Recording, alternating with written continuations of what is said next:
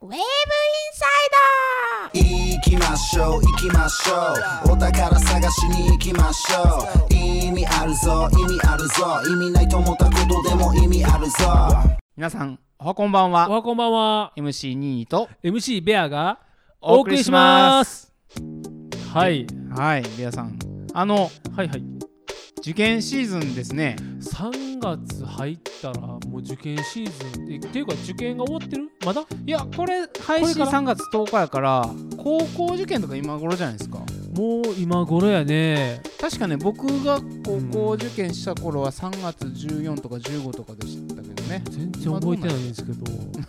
さそうまあでも3月やったなとは思うけどうんうん。なんか卒業式もその辺ですよねその辺その辺だからあそうそう思い出した思い出した。中学校の時は高校受験して次の日とかに卒業式とかでなんというタイミングでしょうって思いながらすごいタイミング卒業したんですけどね、うんうんで今高校の受験がねうん。うんもうこの時期もうすっごい真っ只中やと思うけど、うんうんうん。兄さん高校受験されました？えーとそうですねしましたね。僕も高校受験したんですけど僕はね公立のアホ校やったんですよ。ほんまにねそんなそんな下から2番目ぐらい、あそうなんや。うん。あの学区があって、うんうん。その15校ぐらいある中で一番下から2番目。うん一番下じゃなかった。うん。でも一番下から2番目やからあまあ、ーそんな変わらんかなっていう底辺の僕もそんな変わんないですね。真ん中も行かないでうん。真ん中から下下下みたいなとこやったんですかね。まあでもそれでも受験ね一応するってことで、あの滑り止めもいいけました？僕はね一本で行ったんですよ。僕僕ね滑り止め落ちたんですよ。あそうなん。めっちゃね。立私立高校。私立高校のんえっとね西え西大阪にねうん。西えっとね西風高校やったかな。なんか私立の西風ってめっちゃええとこめっちゃいいとこやね多分ね、うんうん私立では。いい,、いいとこで、うんうんそこにえ滑り止めで受けたけど落ちたんですよ。え 落ちて2本目公立高校を、そこで落ちたらもう定時制行かなあかんっていうレベルやったあー。だからほ西風からそうなの？ん。へえそうなんや。まあまあまあまあまあ。そうそうそれであ整備整備高校かな？なんかあったんやけど。でまああの僕受けたその高校で受験の時、うん勉強っていう勉強ほとんどしてなかった、うん。で僕ねあの国語と現代国語。原国って言ったその国語がめちゃめちゃ点数良かったんですよ。うん。国語大好き。うん。古今和歌集とか、はいはいはい。あの万葉集とか大好きやった。えー、だから意外な感じ意外なで漢字が得意だったんですよ。うん。で読み書きもパーフェクト。うん。その代わり数学全然ダメみたいな。極端や。極端でね。でだからそこの1教科か2教科ぐらいをこう補填するために塾に行ってましたうんでもべしっかり勉強せえへんかったからあれやけどうん。でもあのね友達と一緒に受験が終わり合格発表の時うんうにん。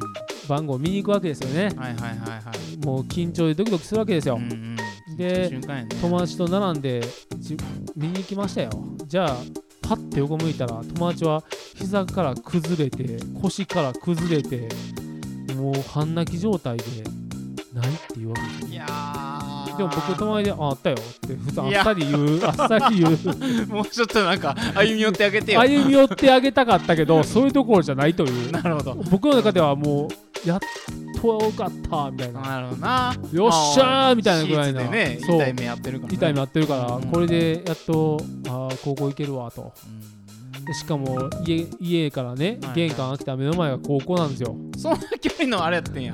え。ーなのに自転車通学してるっていう。あそういうことかそういうことか。なるほどね。だからあの歩いて行ける距離なのに自転車で行くっていう。ああそのそういうこと。ここには行けずという。うんなるほど。まあまあまあそれで今行けてたんでいやいやいやよかったんですけどね。よかった。ニーニーはどうでした？その受験シーズンの時。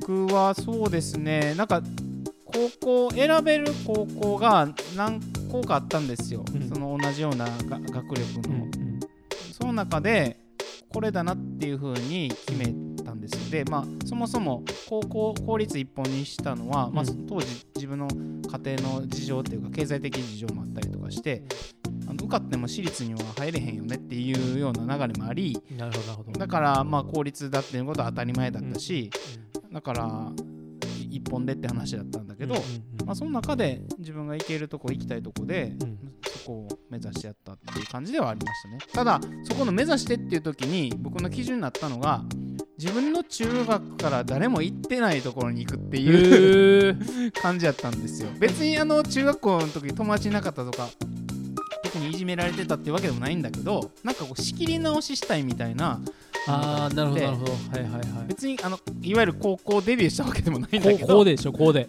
え？こうで。こうでじゃないだから。高校デビューでしょだから。高校デビューしたかったけども。じゃじゃじゃじゃデビューしたかったわけじゃないって言ってるやん。かだからいやでもでもでもでもでも自分の中学校からあの誰も行ってない高校に行きたかったことで行ったわけでしょ？いったいった。で受かったでしょ？うんいった。でその受かってから、うん。高校1年生の時にバレンタインデーでチョコをもらうっていう。前の回の話だけど そうそう。いやだからデ デビューしたわけじゃないけどねしかも先輩からもらってるからね。そうそうそう。だからうら羨ましいよ。高校の時不思議やってそれが。うん。うん別に中学ぐらいまでそんな目立ったキャラでもないしなんならちょっとなんてニキビニキビ面の。ちなみに風貌も変わってないでしょ？ほぼ。いやいや。高校の時から。あそうなんです。逆に風貌はその時と変わってへんねんけど、このまんま中高生っておっさんじゃないです老かけてるよね。そう老け顔やったんよ。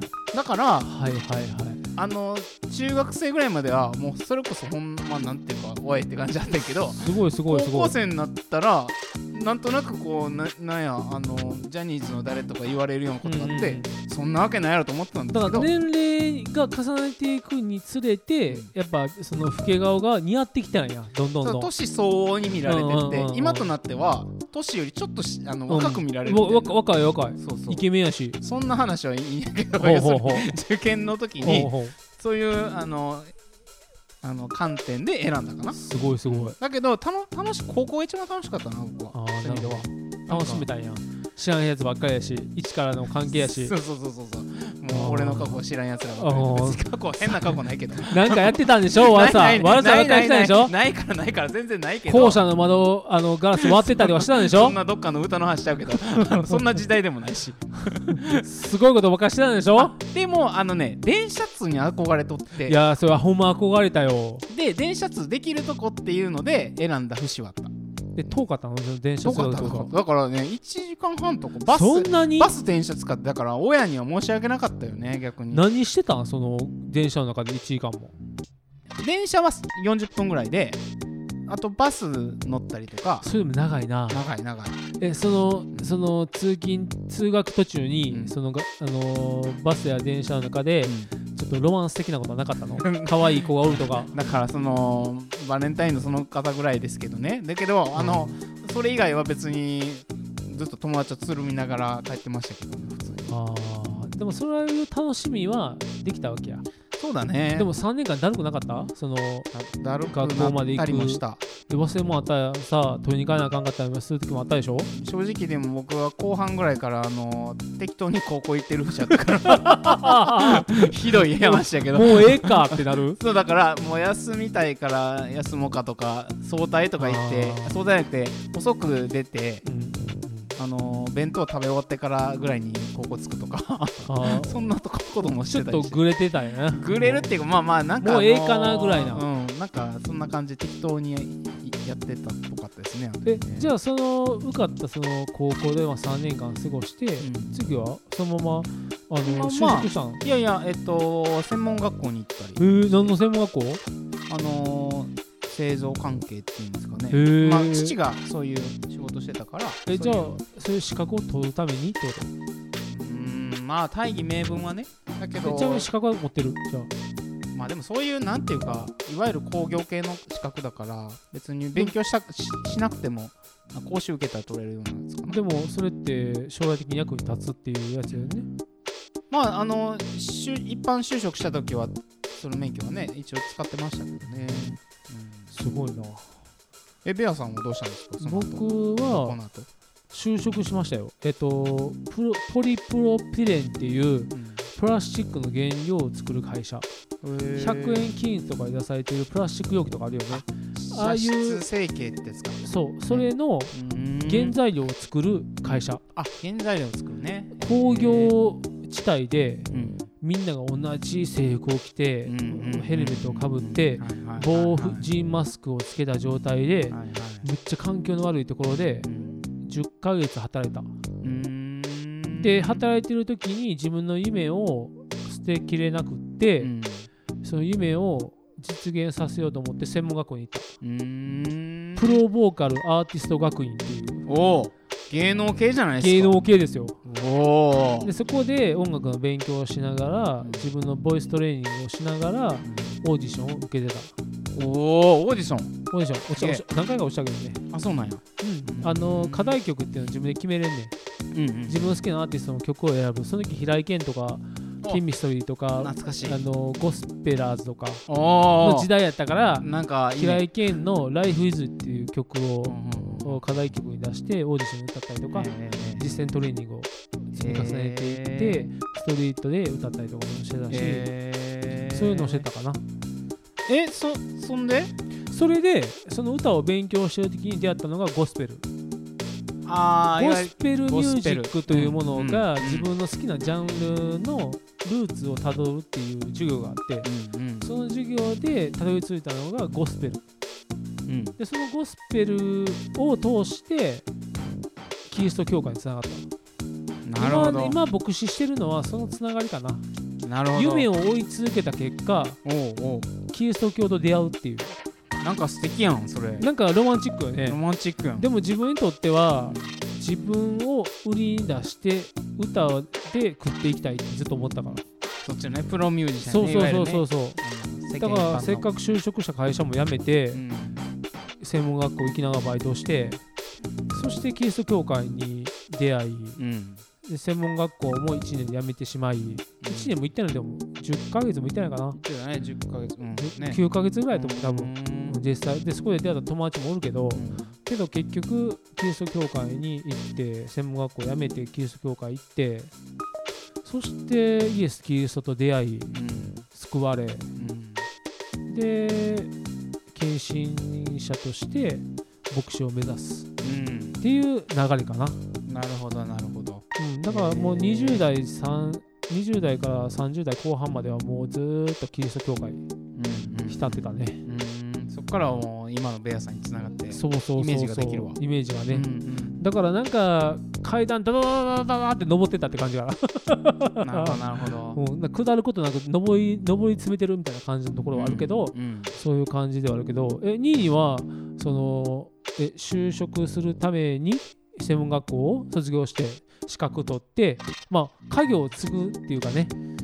えっとね僕はそうですね。まあ専門学校行ったのは、まあ、資格取るっていうのは一つの、まあ、口実というか、まあ、実際的に言うと、まあ、父のねの仕事を継ぐみたいな、あのー青写真があってでそこにまだ自分としてはあの覚悟がないっていう感じがもありもうちょっと勉強っていうかね、あのー学生でいたいっていうこともあっての、まあ、専門学校か大学かでも大学受験するぐらい勉強を熱心にする気もなかったっていう中であの親のすねかじりじゃないけど専門学校に行ってみたいな。でもその高校入った時ぐらいからうんもうやっぱ家を継ぐんかなみたいなそういうのあった？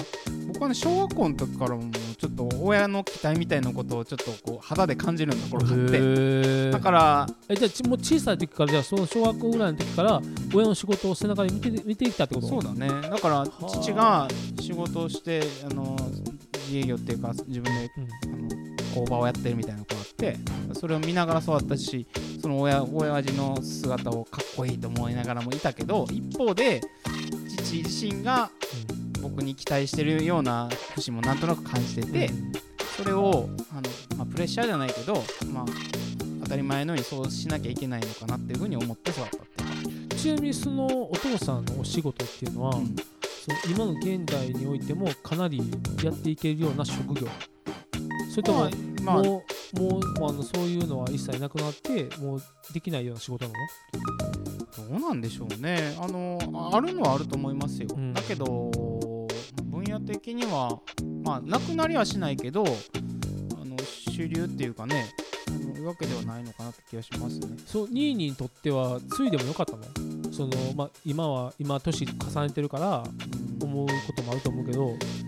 まあ、それが結局自分が専門学校を卒業して就職した時にうん。出てきた要はあのお父父の後を継ぐその仕事をしていく。それはかっこいいと思ったりもするし意義があるとも思うんだけど一方で本当に自分がしたいことなんだろうかっていううん。問いかけが自分の中に出てきて本当にしたいことは何だろうかって思った時に、自分はもうクリスチャンになってたしクリスチャンになってイエス様を信じて嬉しいって思うがあ思った時に、牧師とか宣教師にっていう生き方ってかっこいいなってちょっと思ってたんですよね。うんうんうんだからこれがひょっとして僕がやりたいことではないかと。いう思いがになってで結局結果的にはそっちがどんどんどんどん膨らんでいって、うん。なんか階段を上っていったっていうようななるほどなるほど。なるほど。なるほど。なるほど。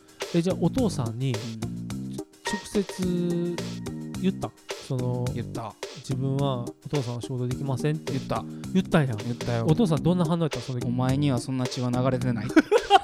すごい名言やでかっこいいやん。やでもあのお父さんすげえかっこいいやん。うちのうちの家系あのあの父の家系はみんなねまあものづくりっていうか北斗健志郎みたいな。一子相伝みたいな。一子相伝みそうでたいなはないけど。ラオウみたいな。でもあの要はこそういう自分の自分の家系はそういう手に職を持ってうん。技術者として来たような家だと。だからお前にそういうなんていうか宗教家みたいな生き方はあのできるわけがないと。こう言われたんですよね。それって反対されたってこと？まあ、反対は反対。だけど、うん。まあ、父は本当にそんそん僕は尊敬させられたというか尊敬したのはだけど自分がほんまに覚悟を持って生きていくそれをやりたいことだというのであればうん。応援するぞと、あかっこいいかっこいい、まあ、言葉はそんなにあのその通りじゃなかったけども、まあ、そういうふうにして接してくれたっていうのがありますね。じゃあお父さん優しかった？そうですね。基き本的には厳しいけど子供のことを思っててくれたっていうのは最終的に僕は分かったんや思わされてるとこかな。す。ごいねお父さんって。ということでねだいぶなんかあの 喋り込みましたけれども 受験の話から。ね、受験はの話か ねら将来まで至るまでっていうね、んんん皆さんにもいろんな道が開かれていくんだろうと思いますけれどもいやー素晴らしいね。そろそろじゃあ曲紹介をしたいと思います。はい。ここ数回のヘビーローテーションでかけています「い。フワワーシップ」で「清い心」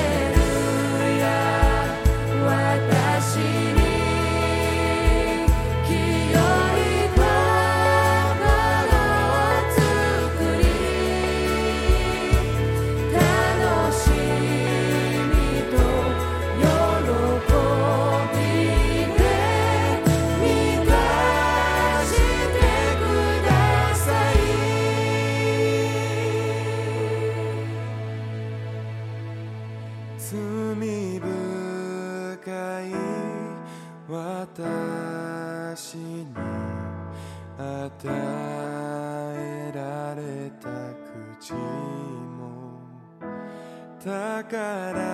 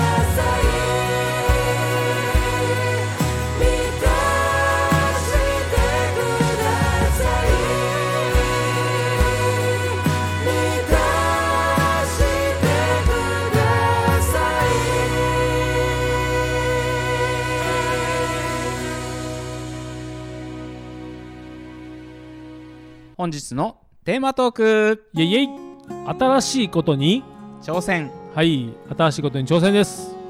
そうですね、まあ、先ほども受験の流れから僕らのこれまでの、まあ、歩みみたいなことをお話ししましたけれど、うん。まあ、その都度挑戦したっていうか進んでいったっていうことがあったかなって思うんですよ。あ。りますよでね、まあい生きていくなんて言うと大きいですけど、うん。あのいいろんなシーンで僕らはこう新しいことに立ち向かうっていうかねあのしていくってことあると思うんですけどそうなんかそういうベアアさん思い出あります？あのね僕ねあのー新しいことに挑戦するっていう意味では、まあ、さっきねテーマトークで牧師になるっていうことで、まあ、将来的な話がありましたけど牧師と同時に二足のわらじとして新しいことに挑戦するためにこう出来事としてはねパソコンを修理するっていうのが自分に与えられたうん。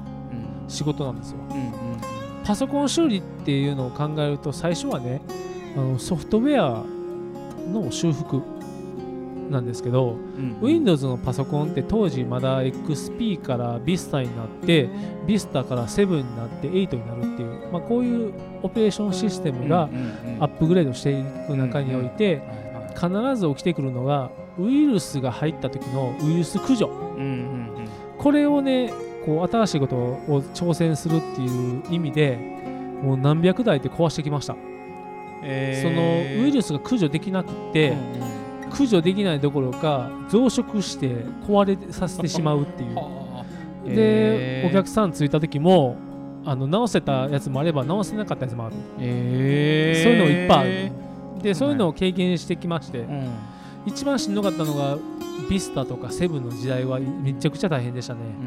うん。ウイルスがねもう蔓延しててウイルスに感染するとこあの全部消去させるんやったら一番いいのは初期化することなんですけど、うんうん初期化できなくてデータを守りたいっていうお客さんが多かったんですよ。うんうんだからデータを守りながらウイルスを駆除するのが非常に大変で、うんうん見つけるのも大変やし探すのも大変、うんうんうんうん。でそれでウイルス駆除にチャレンジさせてもらってうんでそれでウイルス駆除ができましたと。じゃあ次どうするかって言ったら次パソコンのハードウェアをあのアップデートしていく。うん。例えばメモリを抜いて新しいのに変えるとか。なるほどハードディスクドライブを新しいのに交換するとか、あとなんか部品交換するとか、まあ、そういうことにチャレンジしていくんですよ。なるほどね。それも新しいことにチャレンジってしていくんですけど、あのー僕は今パソコンの修理歴でいうと20年です。もうすげでだいぶやってるんでえね。もうベテラン級ですね。ベテランやしできないことがほとんどなくなってきた。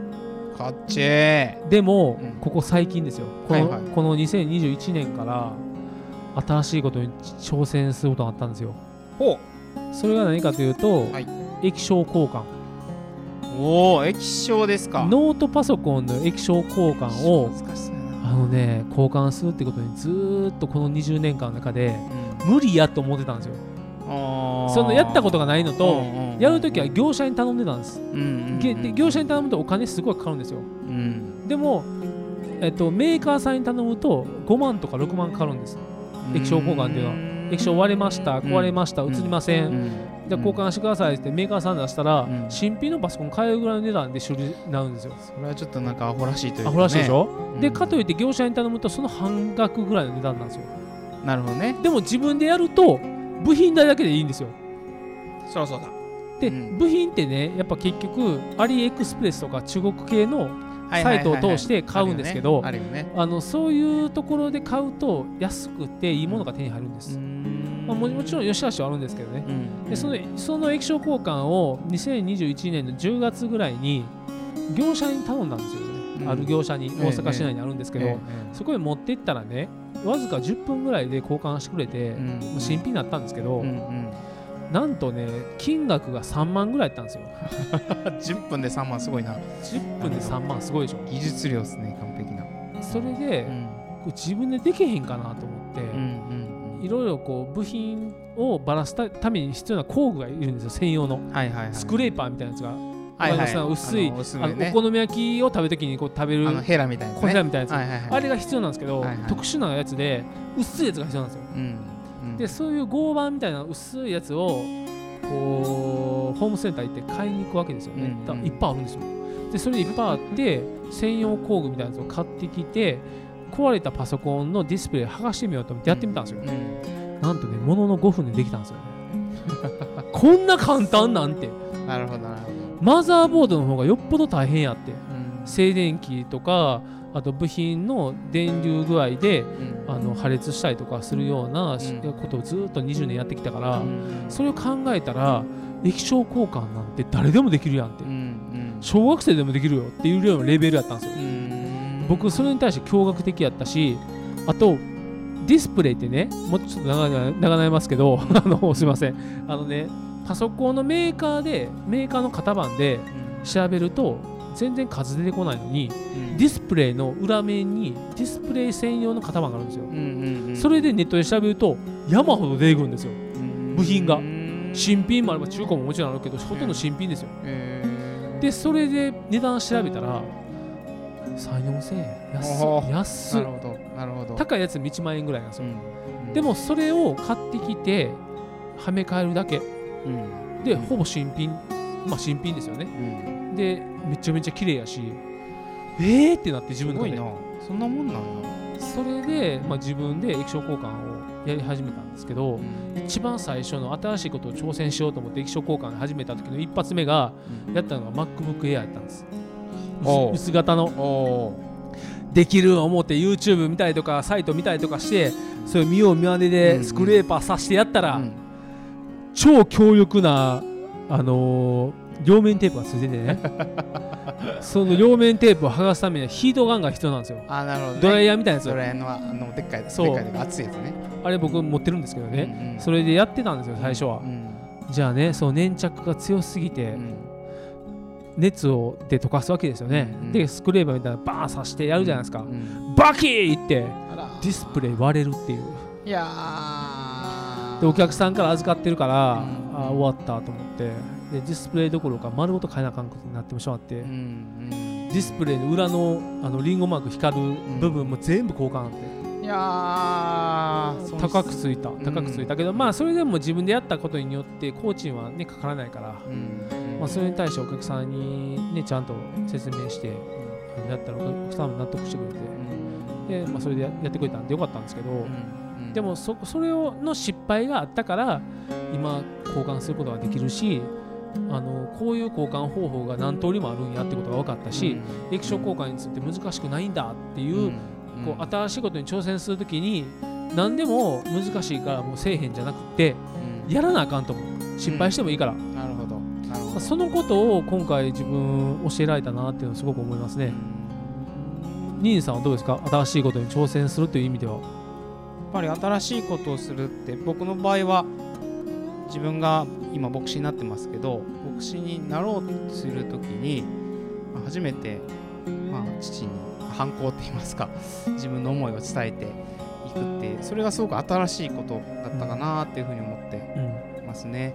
でそれその時振り返るとなんかこう胸がキュッてこう締まるっていうかあの時すごい悩んでまたあの仕事をしてたのもやめてうんで父に向き合ってなんか父を本当に尊敬はしてたけど一方で怖かったしそういう父に何て言われたりどういう風になっていくんやろってすげえ思ったんだけどだけど自分の心にあるあの思いっていうかしたいやりたいっていう、まあ、まあ夢のようなものがあった時に、まあ、それをやっぱり思い切ってやってみるっていう時にすごくやっぱり大切だったと思うし今振り返れば、まあ、やってよかったなっていうか、まあ、そんなこと思いますね。で新しいことする時ってすっごい怖いしどうなるんやろうって実際思うことって確かにあるんだけどだけど一方で自分が覚悟して自分で決めたんだっていう時に充実感っていうか、まあ、やりがいっていうか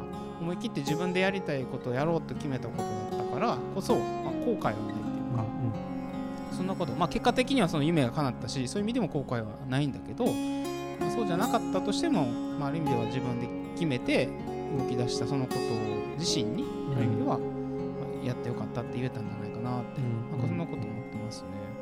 今この聞いてる方々がいろいろやと思うんですけど受験とかねいろんな進路が開かれていく人もいるし、うん。そうじゃなくて大人になって社会人でも今からやっぱりもう一度夢っていうかね、あの思いを返してやるっていう人もたくさんいると思うんですけど、やっぱり自分の気持ちがあを聞くっていうかそういうことってとっても大事かなって思いますね。そうですよね。なんかねあの受験生だけじゃなく若い子たちだけじゃなくねやっぱりいろんな方々がこのシーズン3月から4月って結構年度末やし、新しい新年度に入る中において、うんうん新しいシーズンを迎えるわけじゃないですか、うんうん。やっぱり自分が今まで仕事をしてきた中でも後輩ができたり部下ができたりする場合もあると思うし、うん新しい仕事にチャレンジするっていう人もたくさんおると思うんで、うんやっぱり失敗を恐れんとうん。うんやってほしいですよね。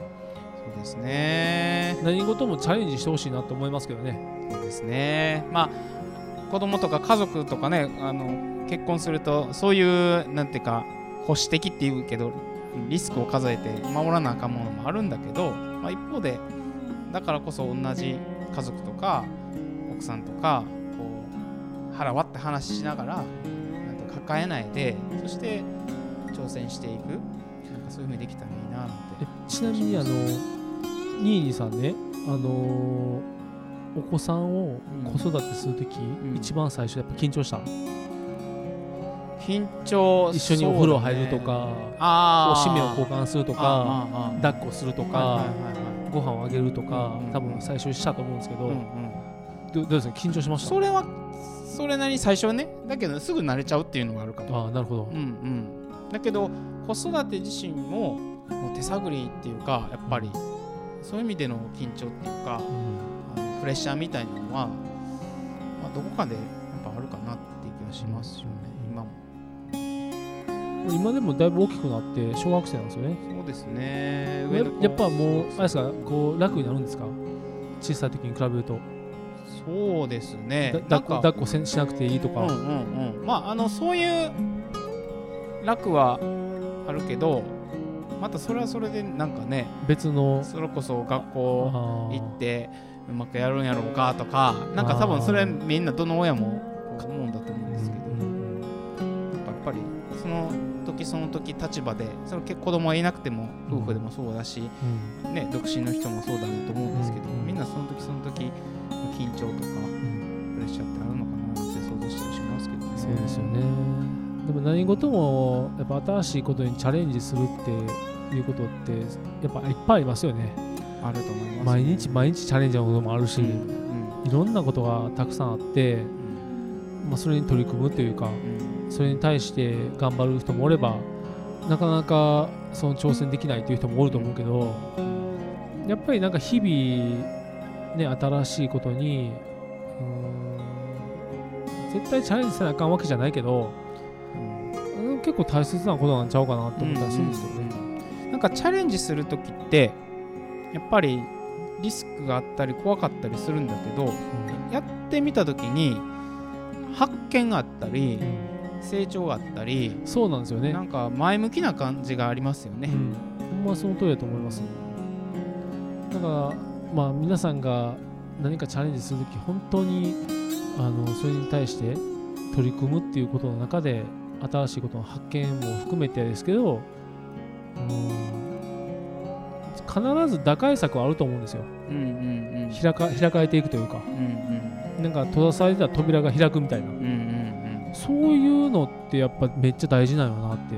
うん。うん僕まだ30代やけど、あこのの出た出た。40代に入ったらまた新しい扉が開かれるのかなと。開かれる開かれもるう新しい扉開かれてると思いますけどニーニーさんは。いろいろねね。開かれるとこいろっぱい開かれてますよね、よだってあのこのゴスペルゴスペルウェーブインサイトもね初めて収録。そうなんですよ本当に。今までしたことないんですよねいやほとんどの人はしたことないんじゃないですか？僕ではもなんでこんなな悠長に喋れてるんですか？いやいや全然あれですけどでもあの振り返ると、はい。なんか昔よく FM ラジオ聞いてたなとか、うん。好きやったなっていうことを思い返してそういう意味ではここうやってベアさんとやるやるよって、まあ、流れができた時になんかこうワクワクしたしちょっと自分にできるかなという思いもありつつでもそれそれは誰のおかげなんですか？って。誰のおかげなんですか？それはもちろんベアさんあり。きもう僕よね。ってドヤ顔さっれたで。ていう今 CM やってるよね。あののあのカジサックと西野西野があのその CM やってる今テレビ CM でのここれまで芸人としてやってこれたのは西野のおかげあ俺やなっていうそういうくだり やってる今 CM やってるわそれ すいませんテレビ最近見てないんで。テレビ見いひん献身者か。いやいやそういうんじゃないそうじゃない。素晴らしいな。テレビ見いひんって素晴らしいわ。違うそういうあれじゃない。なんなんそのいじりいやいや本当に。偉い検診者ですからやっぱ献身者ってテレビ見たらダメなんですかテレビは悪魔ですからね違う違う違う違う違う違う違う違う違う違う嘘嘘嘘冗談言って怖っめっちゃあのアマゾンプライム見てるめっちゃいいやん、アマゾンプライム。アマゾンプライム見てるなんか最近アニメ見てるえっと、ウォーキング・ザ・デッドとか見るけど。僕最近あれ見、てて Z ネーションも見てるよ、Z ネーション。僕あれベルセルク見直してるおおおおおおマジか。ちょっとこうえぐい系のコンスタンティンも見るよ。キアキアヌ・リーブスのはいはいやつね。はいはい。ちょっとなんかあれねあのオカルト系のやつが多いね。かカトリカトリックの、なんか、べ、べ、別典っていうのかな？あなんか聖書とはまたちょっと離れたようなな感じのストーリーの展開がちょっと面白すぎて見てる。なんかそうういう映画的な要素で、コンスタンティンはめちゃめちゃ大好き。えーそうなんや。面白いんや。おなんか地獄の扉を開くためのなんかポージングがあってそのポージングがかっこよくて見てる。あそうなんや。おキアヌ・リーブスがするんですキけどね。アヌリーブスね。かっこいいよね。本当に。僕らその世代だったような気がしますけど。そうなんですよね。何の話や。まあまあまあまあ何事もね新しいことに挑戦しましょうっていうことで、う。ん。ね、僕たちもそれに対してねしっかり取り組んでいく必要があるってことでね。うん。はいじゃあベアさんそろそろ曲紹介お願いします。はい横山大輔トランシーバー。君が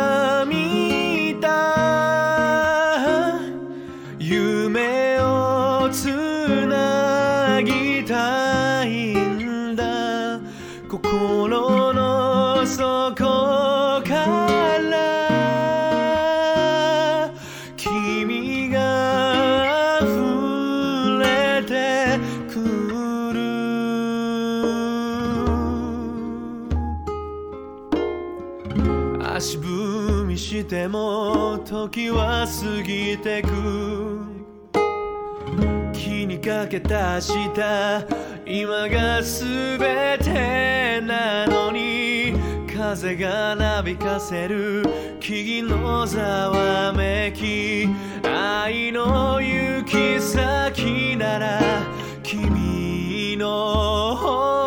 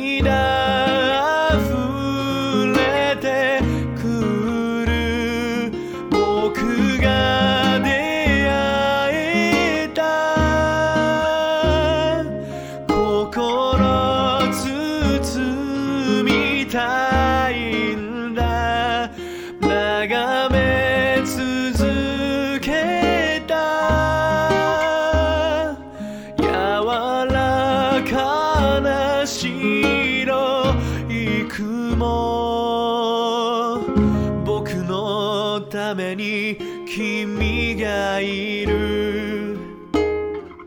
愛し合うために僕ら生まれた。必要とされることは生きてく喜び。だからおと願います。僕の心。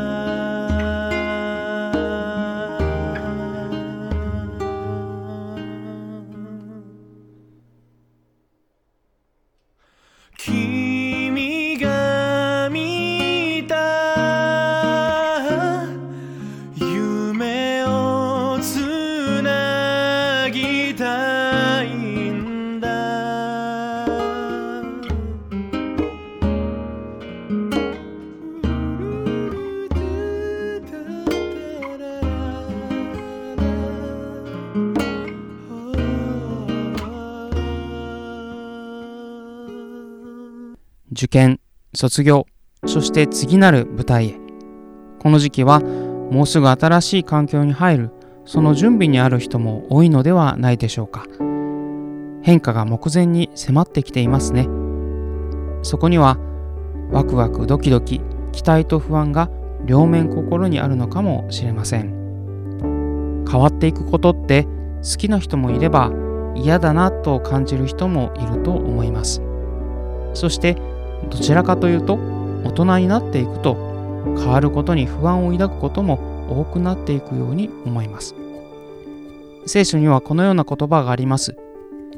私を強くしてくださる方によって私はどんなことでもできるのです。パウロという人の言葉。彼はイエス・キリストを人々に伝えたがゆえに牢屋に入れられていました。その牢獄からの手紙の中の言葉がこれです。なんとも力強い言葉ですね。変化にはいろいろなものがあります。より良い環境へと変化することもあれば、悪い方に状況が変わってしまう場合もある。そんなリスクを思うと、現状維持が良いというふうに思うこともありますね。でも、どんな変化にあっても、なんとかなると確信できたなら一歩踏み出していけるように思います。パウロという人は牢屋にいる今もそしてこれからのこともなんとかなると確信しどんなことでもできると言い切りました。そしてなんとかなるその確信に自分を強くしてくださる方つまり神様を覚えていました。聖書にある神とは全知全能。すべてを知り何でもおできになるお方です。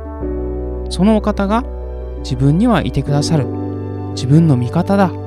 そう信じているパウロはこの神が私と共にいるので私は強められ何でもできるとあらゆる変化を前に何とかなると言ったのです。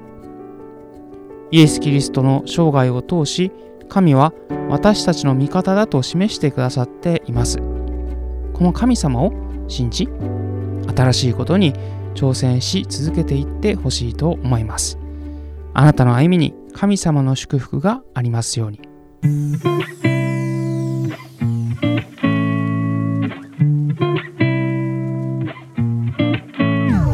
最後までお聞きくださりありがとうございます。本日も自由気ままざっくばらんに信仰の世界を語りました。ゴスペルウェーブインサイドでは皆様のご意見ご感想をお待ちしております。より多くの方々に喜んでいただけるよう励んでまいりますのでぜひホームページよりメールをお送りください。また番組内でかけさせていただいた楽曲はクリスチャンアーティストのご好意によるものです。こちらもホームページにて紹介していますのでご覧いただきたいと思います。それではまた次回お会いしましょう。バイバイ「